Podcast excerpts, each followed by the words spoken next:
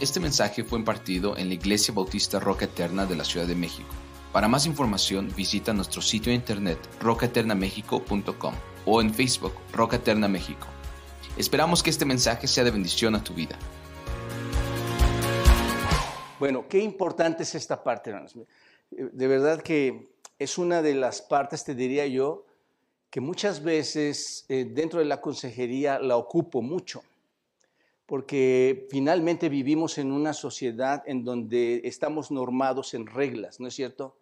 Imaginen una sociedad sin ninguna regla, ¿no? Yo creo que llegaríamos a esa época de los jueces en donde cada quien hace qué, hermanos, lo que bien le parece, ¿no? Pero a veces los cristianos no entramos a, ese, tipo de normas, a ese tipo de reglas. nos molesta que lleguen ciertas leyes a nosotros, ciertos reglamentos, y hermanos, algo que es clave aquí mientras vamos a leer el texto es que entendamos de dónde proviene. Voy a tratar de irme solamente al versículo 1, porque básicamente el versículo 1 nos va a llevar al, 2, 3, 4, 5, incluso 6, 7. Y, y si entendemos bien esta parte del versículo 1, vamos a entender por qué tenemos que estar atentos a estar sumisos a las leyes establecidas en la tierra también, porque, porque es la razón que lo hacemos. Y una primera pregunta que entraría aquí es, ¿cómo esta sección que acabamos de leer aquí en Romanos, cómo es que estamos ahora estudiando, cómo se relaciona esta sección en toda la carta a los romanos? ¿Por qué viene esta sección de someternos a las leyes del gobierno, ¿no es cierto? Si hemos venido leyendo romanos en otras áreas. Esa sería una buena pregunta. ¿Cómo se relaciona este texto? Bueno, si ustedes recuerdan los primeros 11 capítulos, y yo recomiendo a muchos de ustedes que vayan a, Romanos, porque finalmente eso, sucede. Tú no vas a poder entender cierta porción de lo que estamos explicando hoy si no has visto la, la, serie completa. Así que te animo a que vayas, regreses un poquito. Pero todos los que hemos estado aquí ya vimos que de los primeros 11 capítulos, del primer capítulo hasta el onceavo capítulo, nos habla básicamente, hermanos, y es, muy profundo obviamente, pero toda esta doctrina y toda esta teología nos habla de la justificación por la fe, ¿no es cierto? Que somos redimidos en Cristo y que Cristo nos ha justificado por la fe. ¿Lo recuerdan, hermanos? Ahora, ¿qué tienes de todo esto aquí? Cuando eres justificado por la fe? ¿Qué es lo que Dios te otorga en su misericordia? Muchísimas cosas, ¿no es cierto? Dice Romanos que nos ha dotado de tantas cosas, de su misericordia, de su redención, de pertenecer al reino, de, la promesa de estar en su presencia. Tantas cosas obtenemos cuando somos justificados en el Señor. Entonces, eso que Dios te ha dado, que has recibido, eh, es, un, es, un, milagro de Dios cuando tú acabas de, ser justificado por Él. Y según el capítulo 12, versículos 1 y 2, lo recuerdan bien, lo hemos estado repasando muchas veces. ¿Qué es lo que haces en respuesta a toda esa gracia, en respuesta a toda esa misericordia que Dios derrama en ti al ser justificado? ¿Qué es lo que hace según Romanos capítulo 12, versículos 1 y 2? Presentas, ¿no es cierto? Porque tú has recibido de Dios, ¿no es cierto? Dios te ha dado algo. Acabo de hablar con unos hermanos ahorita. Hermanos, lo que Dios nos ha dado es algo inimaginable. No lo merecíamos, pero somos justificados. ¿No es cierto? Ahora tenemos acceso a la misma presencia de Dios el día que Él venga o muramos y, a la final trompeta Él nos levante de entre los muertos. Hay algo milagroso aquí, sobrenatural, que Dios nos ha dado. ¿Cómo respondemos a eso? Que presentes tu cuerpo en sacrificio vivo, santo, agradable a Dios. Esa es la respuesta, ¿no es cierto? Presentamos nuestros cuerpos en sacrificio vivo, santo, agradable a Dios. Damos en un sentido todo lo que somos al Señor en respuesta a lo que nos ha dado, ¿no es cierto? Nuestra alma, nuestro cuerpo, nuestra mente. El resultado de eso va a ser una relación muy, muy especial con quién, hermanos? Con Dios.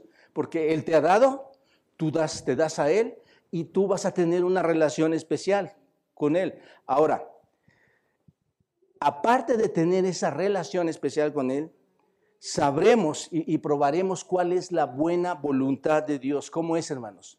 Agradable y perfecta, porque ahora estás ejecutando todo de tal forma que su voluntad la empiezas a reconocer, empiezas a entender. ¿no es cierto?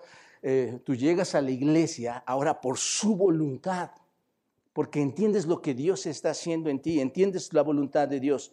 Bueno, después vimos, según los versículos 13 al 14, hermanos, de Romanos 12, dice que tendremos una relación apropiada con quienes, ¿recuerdan ustedes? Con toda la familia de Dios.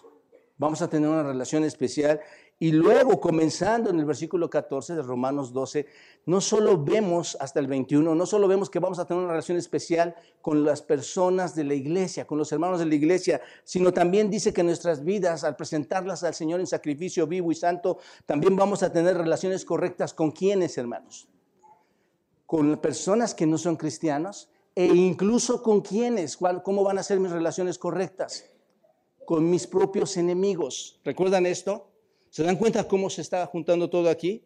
Aún con nuestros enemigos. Por lo tanto, si tú ves esto, todo cae o todo se deduce aquí entonces en que si tienes una vida en sacrificio vivo a Dios, con una relación santa con Él, entonces también vas a tener una relación correcta con quién? con las autoridades civiles. ¿Estás de acuerdo? O sea, pertenecer al Señor y recibir toda esa gracia y tener ese tipo de relación, es evidente que no solo te vas a comportar con, con la iglesia, con las personas que no se conocen a Cristo y con los que son tus enemigos, sino también con la sociedad y con el gobierno civil. Entonces es por eso que entra Romanos 13 ahí. ¿Se dan cuenta de esto? mi conducta cambia también ahí. Entonces, esto es importante que lo entendamos. Así que creo que lo que está diciendo aquí es que un cristiano comprometido, un, cristiano que realmente se ha entregado al Señor, va a tener una relación correcta con las autoridades. ¿No es cierto? Y aquí es donde teníamos que pensar, yo no sé, yo no te conozco, solo Dios te conoce. ¿Cuál es tu relación correcta con las autoridades? A lo mejor estás tan peleado con ellos, ¿no es cierto? Pero vamos a sorprendernos, hermanos, de lo que realmente dice aquí. Ahora bien, cuando entramos a temas de política dentro de la iglesia, hermanos, digo, a mí me encanta la política. Eh, ustedes saben que trabajé por 33 años en una empresa, aunque es autónoma, pero eh, totalmente apegada al gobierno, totalmente apegada a las, grandes secretarías del Estado cuando entramos a temas de política dentro de la iglesia, y, trato jamás nunca hablar de eso, ¿verdad? Este, muy pocos conocen acerca de esto de mí y yo de lo que les pueda platicar, pero cuando entramos en política aquí en la iglesia, hermanos, una de las cosas erróneas que suceden o una consecuencia difícil aquí en la iglesia de esta nueva preocupación, porque los creyentes empiezan a preocuparse por los problemas políticos, empiezan a politizar, ¿no es cierto?, la iglesia es que en última instancia, hermanos, el problema es que corrompes el ministerio original de la iglesia. No sé si me explico, hermanos. Estás tan interesado en la política que lo corrompes.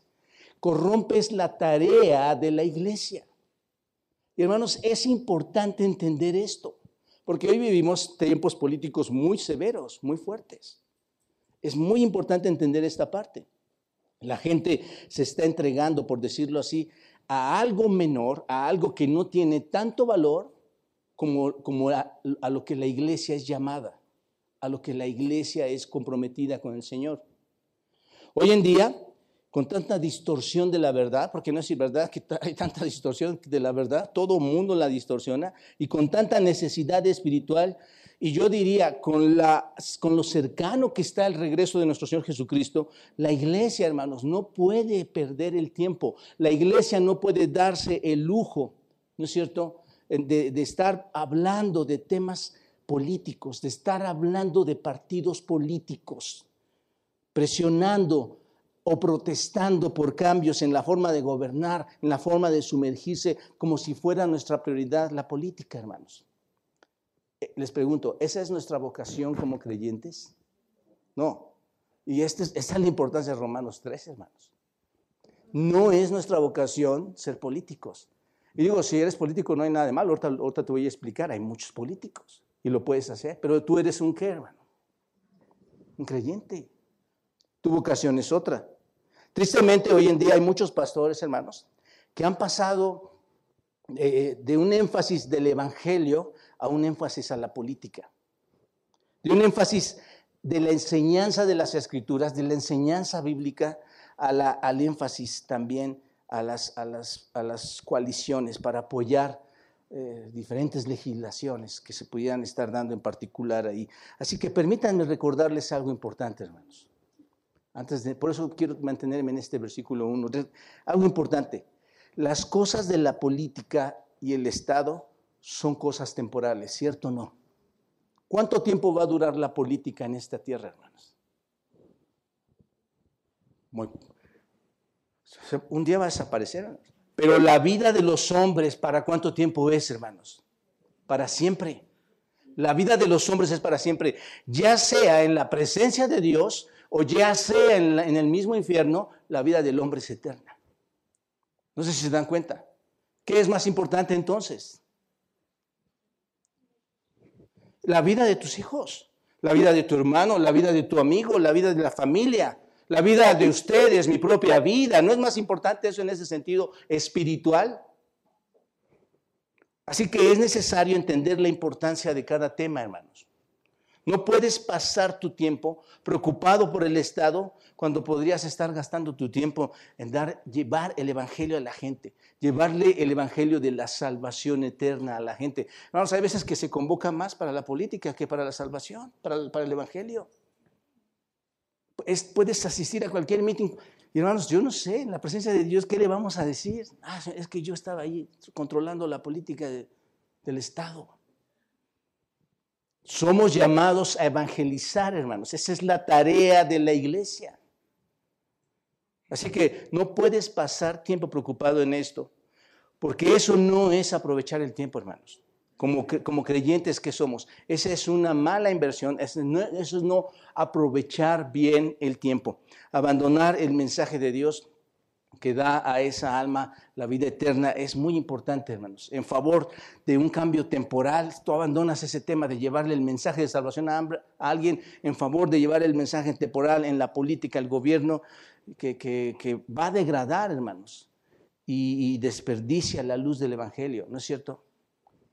Es como si una emergencia, hermanos, si les pongo este ejemplo, es como si en una emergencia, por ejemplo, en un sismo, en un terremoto, donde muchos están atrapados y necesitan salir, los socorristas ayudar ahí, llegar a ese lugar y ayudar a los que, a los que necesitan, llegan a ese lugar y abandonan su trabajo de salvar sus vidas para ir a ocuparse en otros asuntos que les parecemos mucho más importantes, ignorando, hermanos, la habilidad que tienen estos socorristas y que podrían salvar la vida de los hombres. ¿No es cierto? Es así. Es como si un socorrista abandonara su tarea, hermanos, y se fuera a hacer otra cosa y los demás mueren. Pienso, hermanos, que la iglesia necesita usar todo su esfuerzo, toda su energía. La iglesia necesita ocupar todo su poder, todos sus recursos, todas sus fuerzas para convertir en el poder del Espíritu Santo a hombres y mujeres a Cristo. ¿No es cierto? Ese es el énfasis más grande. A eso vino Cristo, hermanos, a morir. Él no vino a hablar de política.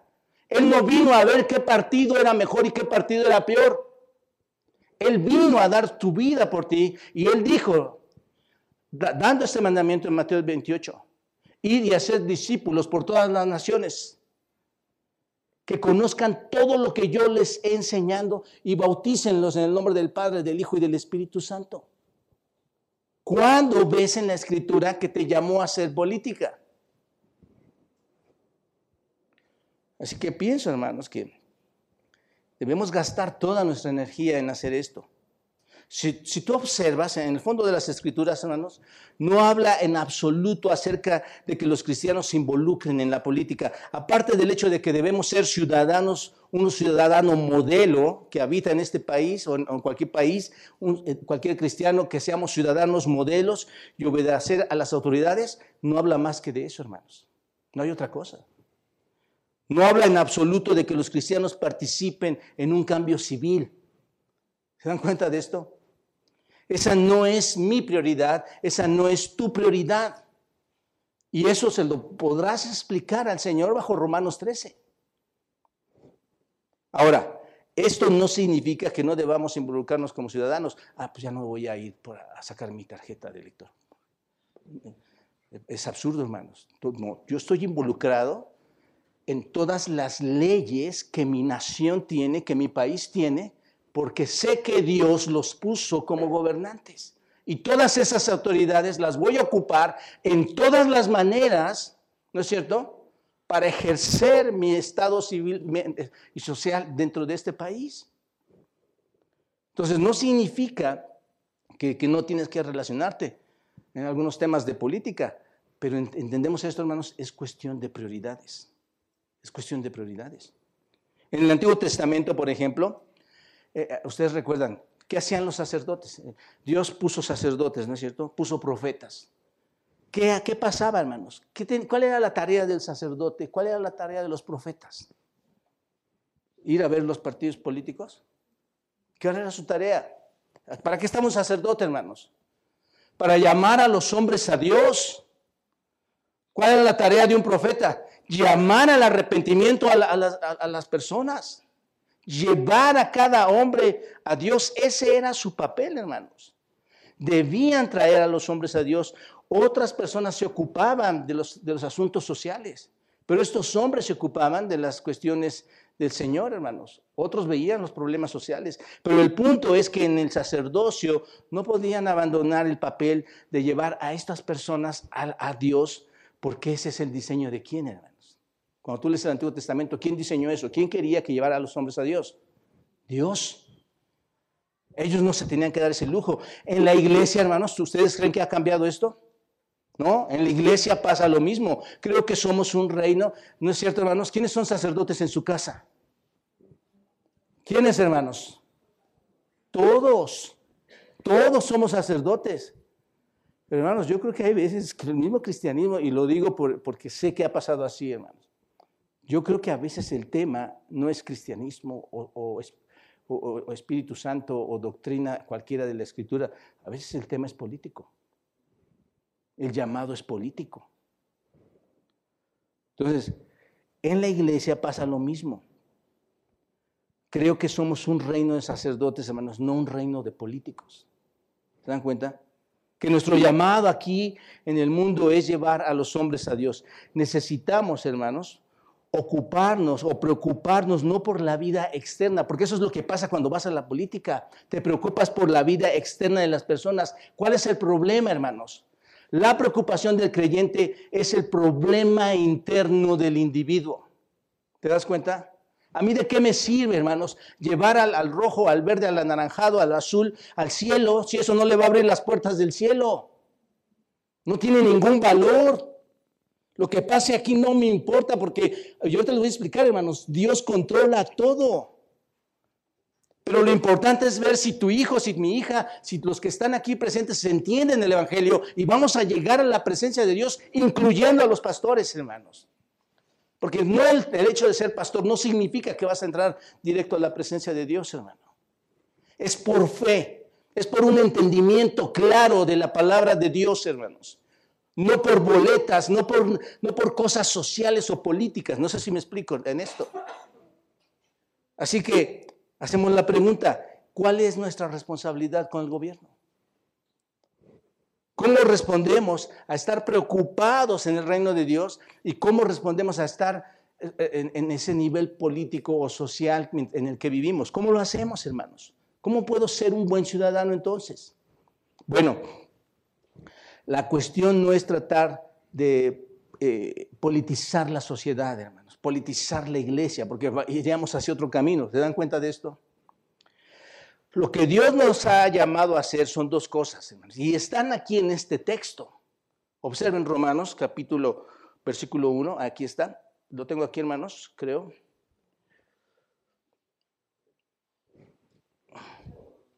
El, versículo 1. Ahí está, hermano. Dos cosas nos ha llamado a hacer. ¿Cuál es? ¿Qué dice? sométase toda persona a las autoridades superiores. ¿Es claro esto o no, hermanos? Súper claro. ¿Qué tenemos que hacer entonces? Someternos a las autoridades. Una segunda cosa, no lo vamos a estudiar después, pero el versículo 6, ahí en sus Biblias, ¿qué dice? Pues por esto, ¿qué dice? pagáis también los tributos porque son servidores de Dios que atienden continuamente a esto mismo. ¿Cuál es la otra tarea que tenemos que hacer? Pagar. ¿Verdad? ¿Pagar qué, hermanos? Impuestos. Entonces, ¿cuáles son las dos cosas que sí veo que la escritura me dice que tengo que hacer? Añadirme a los partidos, estar ejecutando esto como creyente Estar, estar a favor y, adoctrinando a las personas, hermanos. Eso es a lo que nos llama la escritura. Dos cosas. ¿Cuál es? Someterme a la autoridad y pagar los, impuestos. Es todo. Es todo. El apóstol Pablo, hermanos, y esto es precioso porque qué bueno que lo dices tú, porque si no, te, arrancan, ¿verdad? Pero es el apóstol Pablo quien lo está diciendo, guiado por el Espíritu Santo, Dios mismo. El apóstol Pablo dice que se requieren dos cosas aquí. Sométete al gobierno y da tus impuestos. yo pienso que hay muchas personas que evaden impuestos, hermanos, pero son políticos. Yo pienso que hay muchas personas que ponen su, ¿cómo llaman? Su gallito en, la luz, pero son cristianos. ¿No? Yo pienso que hay cosas que, en que, que, entras en la corrupción, pero dices que eres creyente. Hermanos, no, Dios es, Dios nos quiere rectos a todos. Dios quiere que vivamos y respetemos las autoridades, cualquiera que sea, hermanos. ¿No es cierto? Este, yo, no puedo, a mí me molesta mucho que me pare un patrullero, hermanos. Pero lo respeto porque tiene su... su y para respetarlo yo tengo que cumplir con lo que ellos me piden. Licencia, carro, carro verificado, todo, lo que necesitas. Y un día iba yo en mi camioneta con mi esposa y me un policía, alto y le digo a mi esposa, no me va a hacer absolutamente nada, porque tengo todo en orden. No va a entrar en corrupción conmigo en lo absoluto. ¿Qué pasó? Pues estás, estás con infracción. ¿De qué? No traes el cinturón puesto. No traía el cinturón puesto, hermanos. ¿Cómo le hacemos? No, pues levántame mi infracción. Pero es que no, no importa, tú levántame mi infracción. Yo cometí una falta, la tengo que pagar. ¿Me, explico, hermanos? Entonces, aunque hay autoridades que no te gustan en un sentido, tú las tienes que respetar porque eres creyente. Han sido establecidas por Dios. ¿Te das cuenta de esto? Y pasa en la iglesia, hermanos. Si, tú pones así autoridad, a veces como que te quema, ¿no? Pero hermanos, las reglas son las reglas, las leyes son las leyes. ¿no? Entraremos en su momento a la autoridad de la iglesia. Pero aquí dice que nos sometamos al gobierno y que paguemos impuestos. ¿Entendemos esto, hermanos? Ahora, ese es nuestro deber. Más allá de eso, debes estar ocupado en qué? En las cosas del Señor, ¿no es cierto? ¿Se dan cuenta, hermanos? Ocupados en aquello que es eternamente valioso. No sé si estoy abriendo su panorama aquí, hermanos. Lo que realmente es valioso no es esto. Lo que realmente es valioso es lo eternamente eterno. Eso es lo valioso. Tal vez aún no has traído niños al mundo, hermano. Pero esos niños son eternamente valiosos para Dios, para nosotros, y compartirles el Evangelio a las nuevas familias es tan importante, ¿no es cierto? Porque eso sí es eterno. En eso nos ocupamos. No es que las otras cosas no son importantes, entendamos esto, hermanos es que son de menos importancia, ¿no es cierto?, en comparación con la obra del reino, hermanos. Ese es el problema. Tenemos que entender esto. La obra del reino es mucho más importante. Por lo tanto, que estés sujeto al gobierno y pagues tus impuestos, eso es lo que tenemos que hacer. ¿Qué, dijo el Señor Jesucristo, hermanos? En Lucas 20, ¿qué, ¿qué dijo?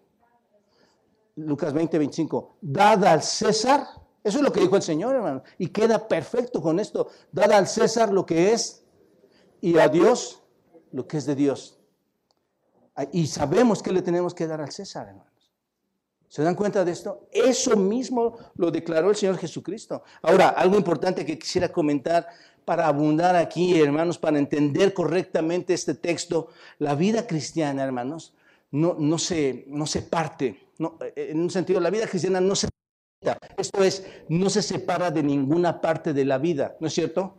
Nuestra vida cristiana, hermanos, piénsenlo así, es como un círculo, nuestra vida cristiana, que está ligada a cuántos temas de la vida. Somos cristocéntricos, ¿no es cierto?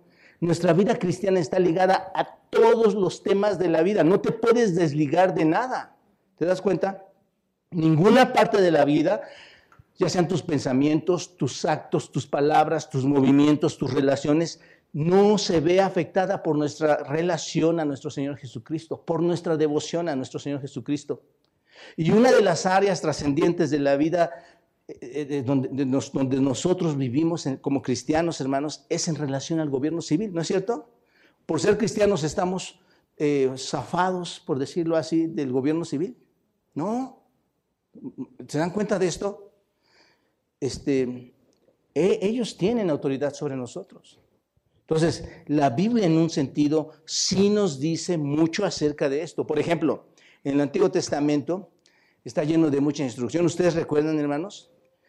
Que le dicen en el Antiguo Testamento a todas estas gentes que obedezcan la ley que se, que se ha establecido en la tierra, ¿no es cierto? Que toda la ley que está establecida en la tierra se debe de cumplir. Y en el Nuevo Testamento se muestra lo mismo. El apóstol Pablo en muchas ocasiones, hermanos, instruyó a todos los creyentes a someterse a las autoridades, como lo estamos viendo aquí.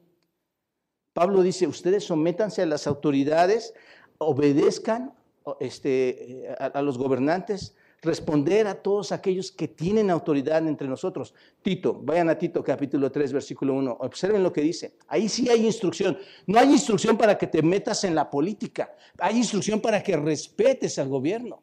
¿Te das cuenta de esto? Tito capítulo 3, versículo 1, observen lo que dice.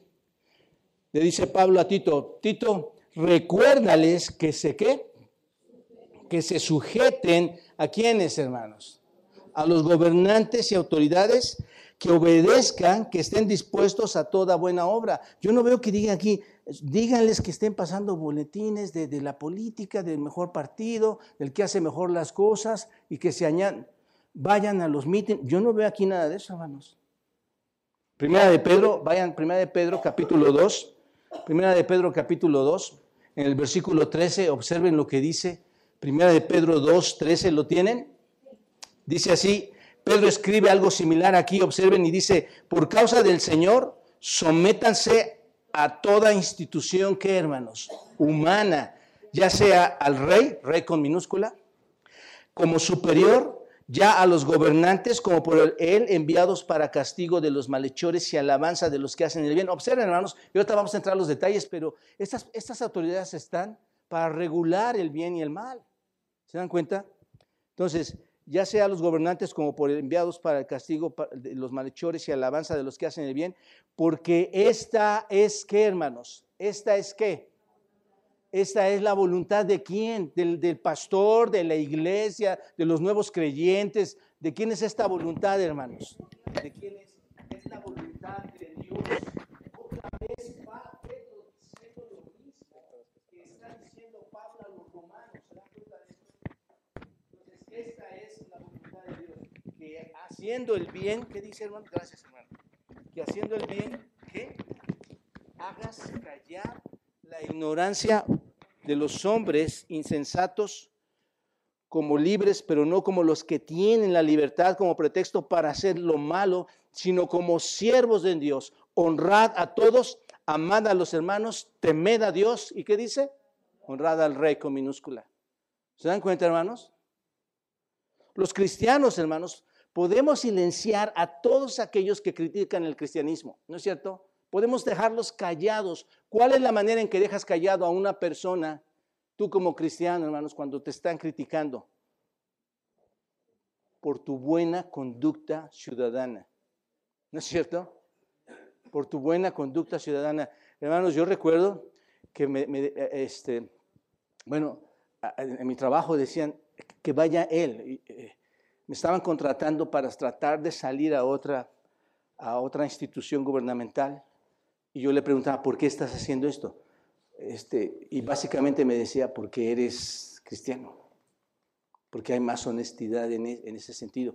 Si tú te comportas civilmente bien, estás dando muestra y callas a cualquier persona que, que pudiera eh, criticar el cristianismo, hermanos. Así que esa es una manera, tu conducta cristiana. Debemos vivir una vida pacífica, ¿no es cierto?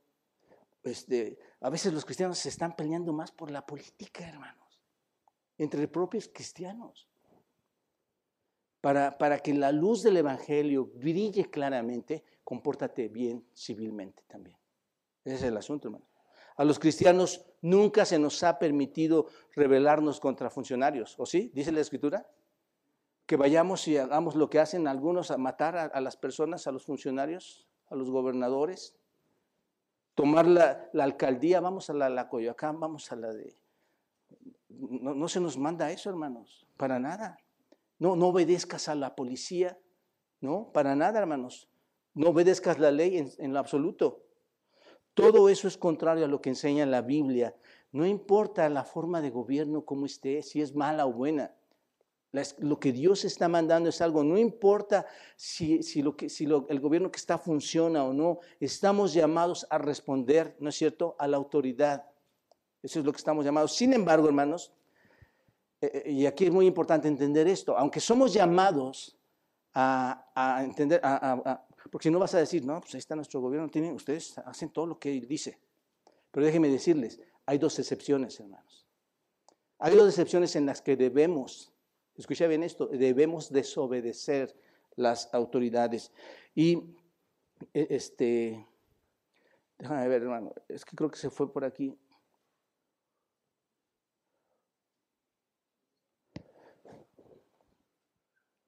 Una es cuando el gobierno nos ordena hacer lo que Dios prohíbe.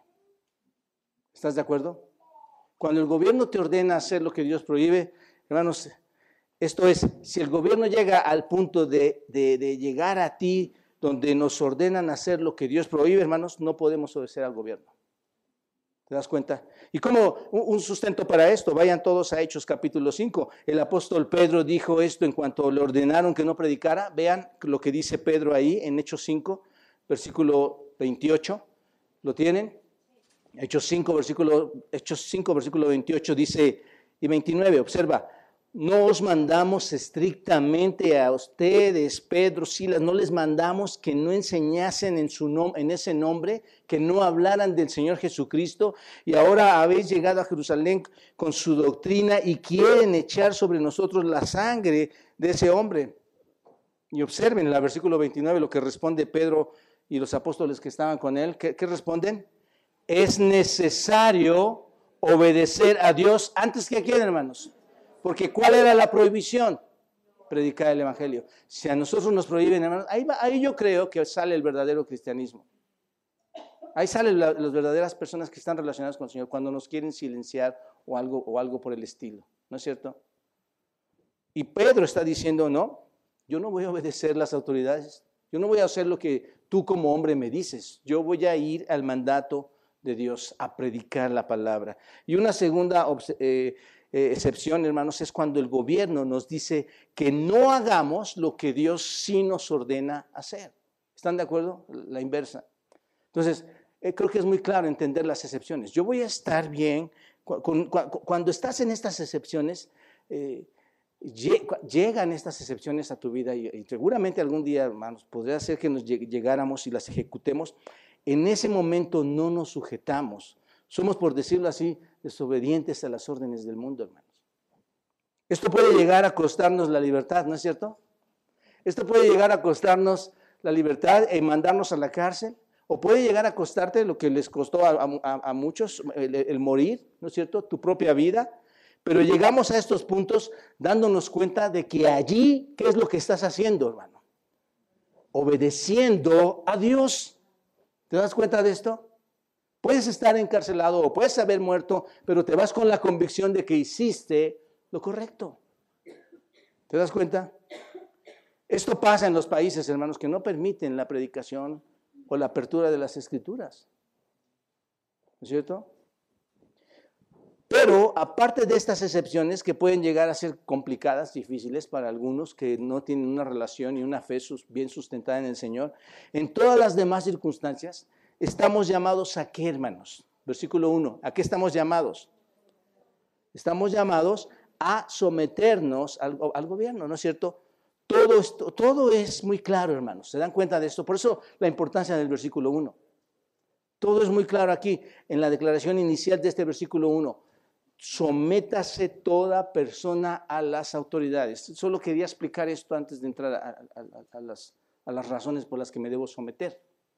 Pero entendiendo esto va a ser más claro, hermanos. Ese es el principio de este pasaje. Este pasaje, el versículo 1, nos delinea, esta es la idea principal y el resto de los versículos, hermanos, no, no son más que versículos de apoyo a esta idea principal. ¿Se dan cuenta de esto? Así que la autoridad de Dios, por su autoridad, este es el diseño, hermanos. Ha, puesto las autoridades Dios para proteger la sociedad, ¿no es cierto? Y para aquellos que lo hacen bien, recompensar a aquellas personas. Así que ahora, siguiendo esta declaración del versículo 1, hermanos, Pablo nos va a dar varias razones por las cuales eh, como creyentes debemos someternos a las autoridades. Estoy seguro que son siete razones, pero vamos a ver solamente una de ellas en la siguiente parte del versículo 1 y es que Dios establece las autoridades. ¿Por qué debo obedecer las autoridades, hermanos? Básicamente es eso, porque no hay autoridad, ¿no es cierto? Este, sino de parte de Dios. Y las que hay, otra vez observen, por Dios han sido establecidas. ¿No es cierto? Esto es, esto es precioso, les digo que lo ocupo mucho en consejería porque muchos conflictos también se tienen que ver desde, este, desde esta perspectiva social. Así que la autoridad civil viene directamente de dónde, hermanos? De Dios. Cuando Dios, mis amados hermanos, piensen en esto, cuando Dios creó al hombre, en, la creación, en el diseño magistral de nuestro Señor, diseñó también para la vida del hombre aquí en la tierra, diseñó básicamente también instituciones, hermanos. Cuando Dios crea al hombre, no lo crea solo, ¿no es cierto? Crea instituciones para la vida del hombre. Y Dios creó, básicamente Dios creó tres instituciones en la tierra, hermanos. Una de esas primeras instituciones y que es bien conocida, hermanos, por nosotros, ¿cuál es? Matrimonio. Dios instituyó el matrimonio, ¿no es cierto? En el libro de Génesis se describe cuando Dios tiene la creación, vemos que dice que el hombre dejará a su padre y a su madre y se unirán a quién? A su mujer y van a vivir ahora, se van a unir juntos, van a ser una carne y los dos van a constituir lo que conocemos como lo que conocemos ahora como el matrimonio, ¿no es cierto? De ese matrimonio va a surgir una familia, ¿no es cierto? Y esa es la, unidad básica de la vida social. ¿De qué se compone toda la tierra, hermanos? La unidad básica de la vida social, ¿quiénes somos? Las familias, ¿no es cierto? Todos nos componemos ahí. Así que la familia es la institución de quién, hermanos? De Dios. Otra institución que vemos a lo largo de la, de la historia de Dios, hermanos, es que es, lo que muchas veces mencionamos como el pueblo de Dios, ¿no es cierto? En el Antiguo Testamento vemos que el pueblo de Dios, ¿quién era, hermanos? Israel. Ahora lo entendemos como la iglesia, hermanos. Dios, mis amados hermanos, tiene un pueblo a quien cuya vida dirige. ¿Quién dirige al pueblo de Dios, hermanos? ¿Quién nos rige? ¿Quién nos dirige? Dios, Dios dirige a su pueblo, controla, ordena nuestros pasos, hermanos. Y son en la sociedad, y como hablábamos hace un ratito, ese pueblo, esa iglesia, es en la sociedad, hermanos, la expresión del carácter de Dios. Representamos en un sentido a Dios, hermanos. Somos el símbolo de la vida, por decirlo así, el símbolo de la vida celestial. Somos el estándar de la rectitud en términos de conducta, hermanos, en términos de moralidad, ¿no es cierto? Los creyentes representamos, nos decimos que cristianos, Dios ha instituido entonces el pueblo de Dios para ser la luz y la sal del mundo. ¿Recuerdan esto? Dice Mateo capítulo 5, versículo 14 al 16. Vosotros sois qué? La luz del mundo. Una ciudad asentada sobre un monte no se puede esconder, ni se enciende una luz y se pone debajo del almud, sino sobre el candelero y alumbra a todos los que están en casa.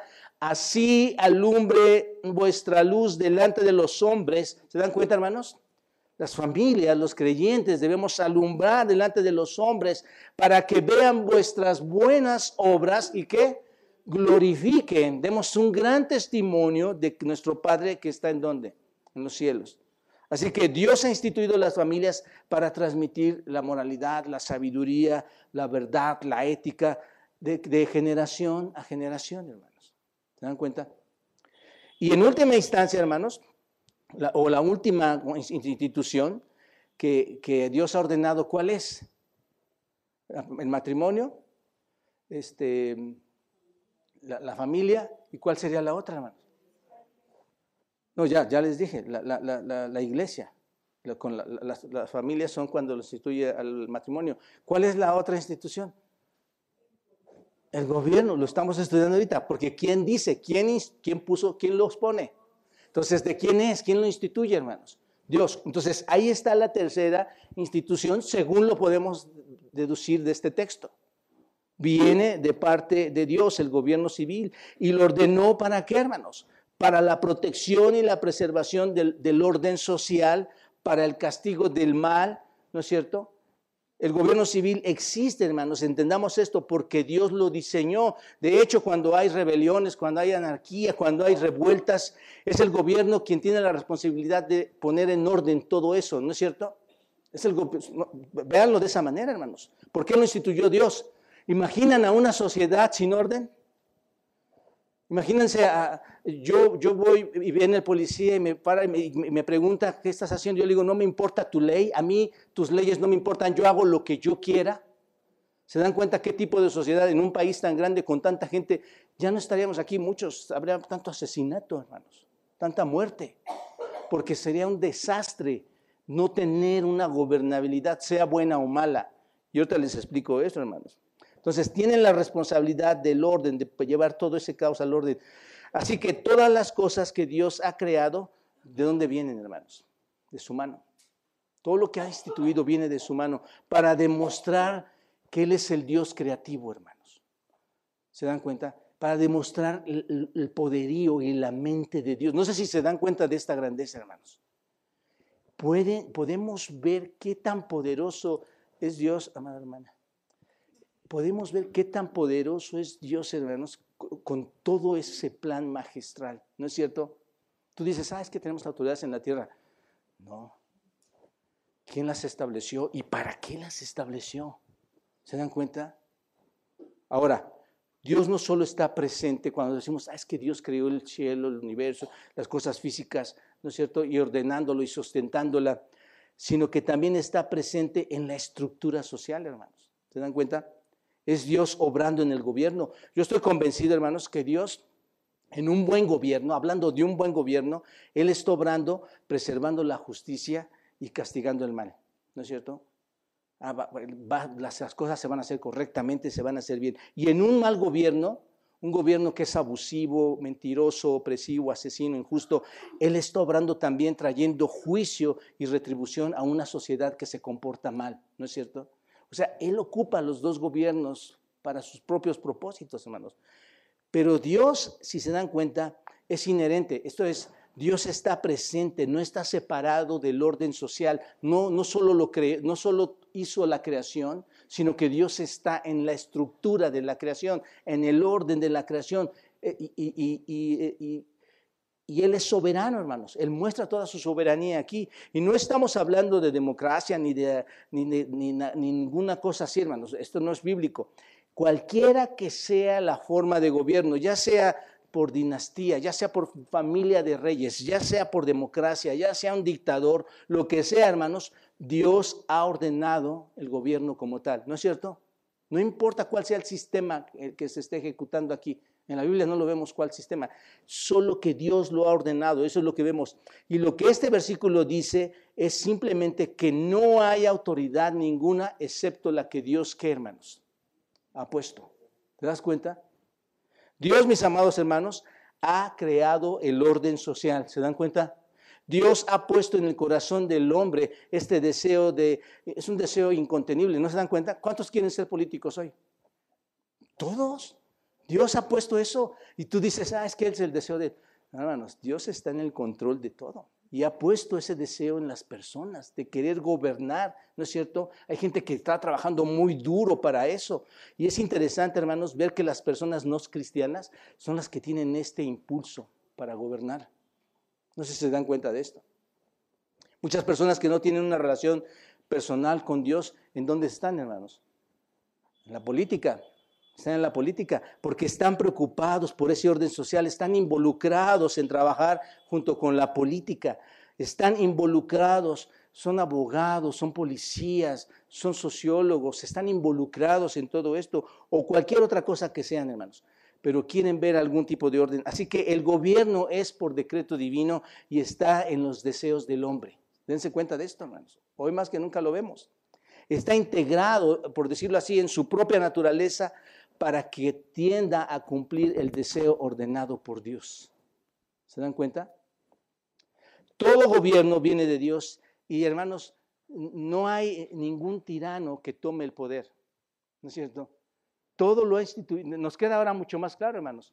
Todo lo ha instituido el Señor. Todo lo ha instituido Dios. Pero Dios, hermanos, es soberano y aunque sean tiranos o no, Dios lo, Dios lo permite. Dios lo permite. De alguna manera, hermanos, entra la soberanía de Dios y entra su propósito. ¿Se dan cuenta?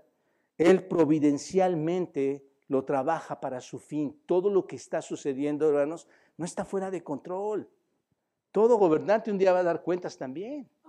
¿No? Porque hoy los gobernantes a veces parecen ser más sabios que Dios pero no, pero no tienen este, este principio. Y, mi oración, hermanos, la oración de ustedes es que los gobernantes entren en un raciocinio espiritual y entiendan, hermanos, por qué están ahí. Porque, porque a veces puede resultar muy difícil para ellos. Ahora bien, escucha bien esto que te voy a decir, hermano. Un gobernante cruel y los abusos injustos en el gobierno, cuando tú ves cosas malas, no son un reflejo de Dios, hermanos no son un reflejo de la naturaleza de Dios. Cuando Dios les, cuando les digo gobierno, hermanos, cuando yo les digo que Dios instituyó el gobierno, que es ordenado por Dios, lo digo como un precepto que vemos establecido en la Escritura. Aquí está, nadie lo puede confundir. Es un precepto, Dios lo ha ordenado aquí. Eso no quiere decir que cada gobernante este, sea justo lo que Dios quería poner ahí. No sé si me explico. O refleje la naturaleza de Dios. Porque muchos podrían llegar a decir, mira, está bien lo que hace el gobierno, eh, lo, que está pasando en el gobierno está muy bien, o aquel otro gobierno también está muy bien. ¿Por qué? ¿Por qué está bien? Porque Dios lo estableció. ¿Me explico? Ese es un concepto extremadamente loco y erróneo. No, hermano, no puedes pensar así. Piénsalo de esta manera y te pongo el mejor ejemplo de esto. Dios ordenó el matrimonio, lo acabamos de ver ahorita. Dios lo instituyó. Pero si se dan cuenta, hermanos, no todos los matrimonios reflejan el carácter de Dios. ¿Hay matrimonios que reflejan el carácter de Dios aquí, hermanos? No, todos los reflejan. ¿Por qué? ¿Hay matrimonios buenos? ¿Malos? No, por, llamarlos de un nombre, nada más, ¿no es cierto? Eh, eh, piensen, hermanos, ¿en el matrimonio se tienen abusos o no? ¿Sí? ¿Hay crueldad en el matrimonio? ¿Sí? ¿Hay injusticias? ¿Hay mentiras? Incluso llegan al punto de divorciarse, hermanos. ¿No es cierto?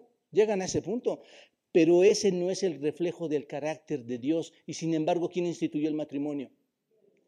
¿Hay abusos en el gobierno o no? ¿Hay mentiras o no? Sí, pero ese no es el carácter de Dios. ¿Quién lo instituyó? Dios. ¿Están de acuerdo en esto entonces, hermanos? ¿Se dan cuenta? Lo mismo es cierto en el gobierno. Los abusos, las mentiras no niegan lo sagrado a la autoridad divina, hermanos en ninguna de las instituciones de Dios y en el gobierno, que es uno de ellos, no, podemos aplicarlo así.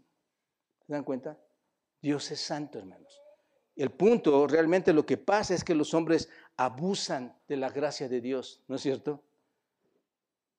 Todos ellos, no importa lo que sean, abusan de la gracia de Dios. Vivimos en un mundo caído y malvado, ¿no es cierto? ¿Y cuál es el principio que ocupamos para esto, hermanos?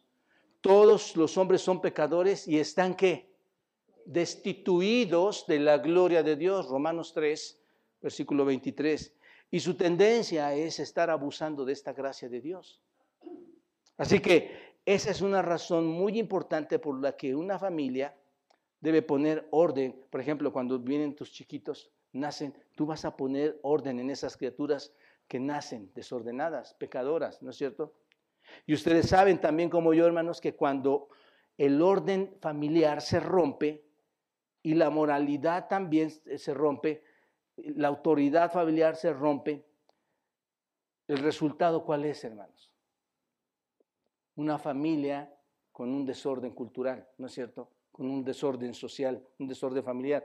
Lo mismo es cierto en el gobierno, hermanos. Cuando un gobierno es, un gobierno malo, ah, se derrumba. Y Dios ha ordenado el gobierno para la protección de la vida, ¿no es cierto? Y la propiedad, tú, puedes tener muchas cosas porque hay reglas.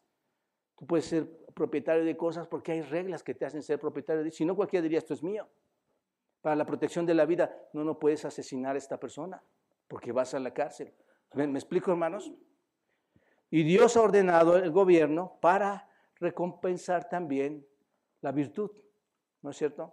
Para recompensar el bien. Ahora, Pablo dice en el versículo 1, no hay autoridad sino de parte de Dios.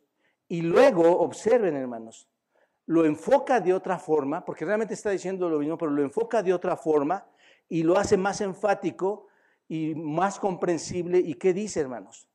Y las que hay, otra vez, ¿qué dice? Por Dios han sido establecidas. Y una pregunta aquí, hermanos. ¿A quién le escribe esto? Pablo. Ahora vamos un poquito al contexto histórico. ¿A quién le escribe Pablo esto, hermanos? A los romanos. ¿Cómo era la sociedad romana, hermanos? Digo, hemos aprendido mucho de la cultura romana, las leyes romanas. Es, impresionante lo que, lo que está aquí, pero le escribe a la gente que está aquí en la ciudad de Roma. Y el gobierno de Roma, mis amados hermanos y amigos, ciertamente, hermanos, no fue un gobierno muy justo. No fue un gobierno muy equitativo. Insisto, tiene cosas preciosas, maravillosas en muchos sentidos esto, pero este gobierno, hermanos, eh, cuando trajo cierta relación, cierta tranquilidad, es porque sometió a mucha gente. Es porque, porque básicamente masacró a muchas personas que se estaban rebelando contra ellos. Habían avanzado en la civilización, en muchas de las cosas que podrían haber sido grandes y, hay, tanto avances en, en esa civilización romana, pero hubo muchas cosas crueles que tuvieron que pasar para que eso sucediera. La historia, hermanos, de los Césares, ustedes ya entrarán y lo podrán ver, la historia de los Césares eh, es una historia enloquecida, es una historia de tiranía. Fueron los romanos, ¿y por qué digo esto, hermanos? ¿Quiénes ejecutaron a Jesucristo, hermanos? Los romanos fueron los que ejecutaron a nuestro Señor Jesucristo, ¿no es cierto? Y, un día, hermanos, no, aunque Pilato se lavó las manos, un día va a ser juzgado. Ahí no hay nada de que, ah, es que yo pensaba, pensaba que así se tenía que gobernar y yo ya con lavarme las manos, ya, ya, o echarle la culpa a otros, ya estoy libre. No, hermanos, eso es pensar espiritualmente. Un día van a tener un encuentro con el Rey de Reyes. ¿Te das cuenta? Por eso orar por todo gobernante, hermanos, porque nuestro deseo no es que lleguen así a la presencia de Dios. Pero así sucedió. Les estaba hablando a los romanos. Los soldados romanos, específicamente un soldado romano, fue el que decapitó a quién, hermanos? A Pablo, ¿no es cierto? Fue un soldado romano. Y, fue mismo Pablo, hermanos, piénsenlo, es el mismo Pablo que escribe esto. Pablo escribe aquí estos versículos que dicen que todo gobierno es qué, hermanos, instituido por Dios. Y eso no significa, otra vez, eso no significa que lo que le hicieron a nuestro Señor Jesucristo fue muy justo. Eso no significa que lo que le hicieron al apóstol Pablo fue muy justo, hermanos. Pero la institución del gobierno, con todos sus fracasos, con todos sus abusos, sin embargo, es el diseño de quién, hermanos? De Dios. ¿Se dan cuenta de esto? Así que aquí está, hermanos, y aquí concluyo, aquí está una de las razones por las que los cristianos deben someterse a las autoridades. ¿Por qué? porque es instituida por Dios. ¿Se dan cuenta? Y espero que haya quedado claro hasta dónde nos sometemos, cuándo nos sometemos, por qué están ahí, quién las controla, cuáles son nuestros propósitos. Amado hermano, estás llamado a llevar el Evangelio a otras personas. ¿Me explico? Si estás, cada uno rendiremos cuentas, ¿no es cierto? En el juicio del Cordero, cada uno, pues serán pesadas nuestras obras, hermano. A ver, ¿qué hiciste con la Biblia? ¿Qué libro era más importante para ti? ¿Qué libros eran más importantes? ¿Qué, ¿A quién compartiste? ¿Cómo lo hiciste? ¿Qué, ¿Cuáles eran tus intereses particulares? Y no estoy diciendo que ibas a perder la salvación. Pero hermanos, no nos distraigamos con cosas diferentes. Equilibremos, respetemos nuestra autoridad. Es instituida por Dios, hermanos. Y eso me garantiza que mi vida social aquí va a ser buena, hermanos. Porque en Cristo voy a, obedecer lo que Él me pide que obedezca y a desobedecer lo que él, él no quiere que obedezca. ¿Me explico, hermanos? Así que esa es la razón por la que nosotros debemos someternos. Es posible, hermanos, que se esté ejerciendo mal o bien la autoridad en cualquier país.